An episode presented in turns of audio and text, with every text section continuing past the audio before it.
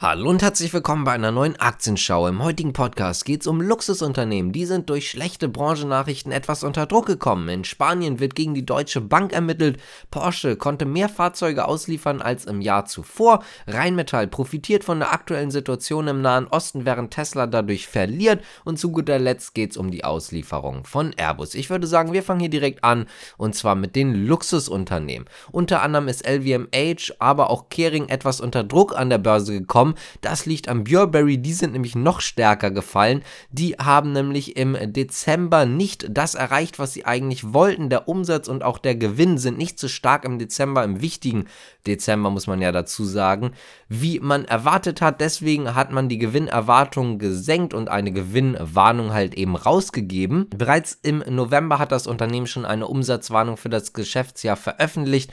Die negativen Nachrichten spiegeln sich jetzt halt eben im Kurs wieder. Laut einigen Analysten ist es allerdings so, dass Burberry noch stärker davon betroffen ist als zum Beispiel LVMH oder auch Kering, weil die halt einfach übergreifender mehr Unternehmen haben. Das heißt also, vor allen Dingen hat Burberry dadurch, dass sie nicht so viele Marken im Prinzip haben, einfach ein großes Problem, weil man halt eben den Launen der Verbraucher sehr stark ausgesetzt ist und auch vor allen Dingen nicht nur sehr stark, sondern auch um einiges mehr als halt eben andere Unternehmen. Damit springen wir jetzt mal zur Deutschen Bank, denn die spanische Finanzmarktaufsicht startet ein Verfahren gegen die Deutsche Bank.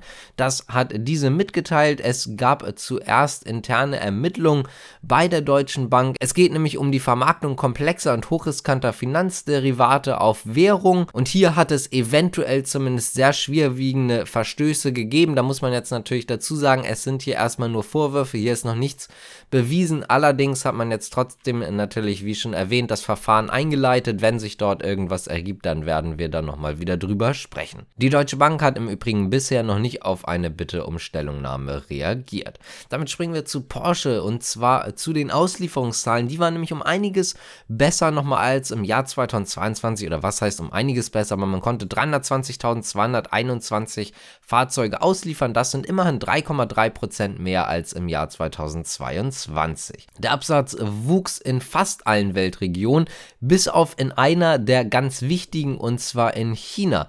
Dort sind 79.283 Fahrzeuge ausgeliefert worden. Das ist ein Minus von rund 15 Prozent. Prozent. Porsche hat da nochmal zugesagt, dass das halt eben auf die herausfordernde Wirtschaftslage in der Region zurückzuführen sei. In diesem Jahr geht der Autobauer dann im Übrigen von einem stabilen Absatz aus, wie man angekündigt hat. In Deutschland konnte man tatsächlich die Auslieferung um rund 10% steigern, im restlichen Europa um rund 12%, in Nordamerika um 9%, in Übersee und den Wachstumsmärkten, also zum Beispiel Afrika, Lateinamerika, Japan, Korea, Australien, konnte man sogar um 23% wachsen. Wir springen mal zu Rheinmetall, denn die haben ein neues Rekordhoch erreicht nach den Militärschlägen gegen die Hutschi-Rebellen.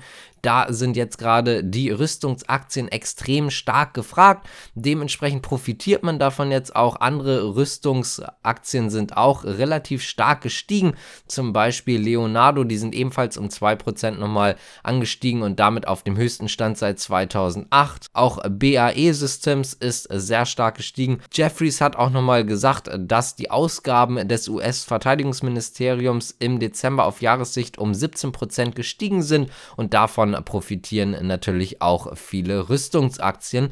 Wem das Ganze natürlich nicht so gefällt, ist Tesla, denn durch die Angriffe auf einige Frachter ist es so, dass man die Transportwege verschieben musste. Das heißt also, man fährt jetzt tatsächlich einen Umweg und dadurch ist halt einfach eine Lücke in den Lieferketten entstanden, weil der Weg jetzt halt eben länger dauert. Dementsprechend ist es so, dass man aufgrund der fehlenden Bauteile zwischen dem 29. Januar und dem 11. Februar dazu gezwungen ist, die Fahrzeugfertigung in der Gigafabrik Berlin-Brandenburg ruhen zu lassen. Es gibt einige ganz kleine Ausnahmen, aber der Großteil wird auf jeden Fall ruhen. Am 12. Februar soll dann die Produktion wieder voll aufgenommen werden. Und damit springen wir jetzt auch zu unserer letzten Nachricht und zwar zu Airbus, denn Airbus hat Boeing im Jahr 2022 2023 erneut überholt bzw. eher gesagt hinter sich gelassen. Man konnte 735 Verkehrsflugzeuge ausliefern. Das sind 200 mehr oder über 200 mehr sogar als Boeing. Außerdem gab es noch Bestellungen von mehr als 2000 neuen Airbus-Jets. Das ist ein absoluter Branchenrekord. Auch der Auftragsbestand erreichte einen neuen Spitzenwert mit fast 8600 Flugzeugen. Im Jahr 2024 möchte man übrigens gerne weiter wachsen, allerdings wird man noch nicht das Jahr 2019, also das Vor-Corona-Jahr erreichen.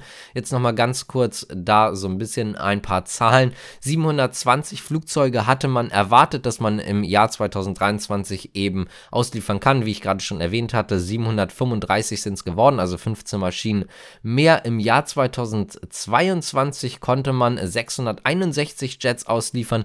Im Jahr 2019 waren es tatsächlich 863 Stück. Airbus hat allerdings auch von einer verbesserten Lage in den Lieferketten gesprochen und man zeigt sich auch sehr zuversichtlich, dass man halt eben im laufenden Jahr nochmal etwas mehr Flugzeuge ausliefern kann als im letzten Jahr. Man möchte ein konkretes äh, Ziel dann bei der Vorstellung der Jahresbilanz nochmal nennen. Das wäre dann am 15. Februar. Wenn euch das Ganze gefallen hat, dann könnt ihr gerne abonnieren, liken, kommentieren, die Glocke drücken und so weiter und so fort. Auch gerne den Podcast bewerten. Das würde uns auf jeden Fall freuen. Und damit sage ich Danke fürs Zuschauen und Zuhören. Bis zum nächsten Mal. Ciao.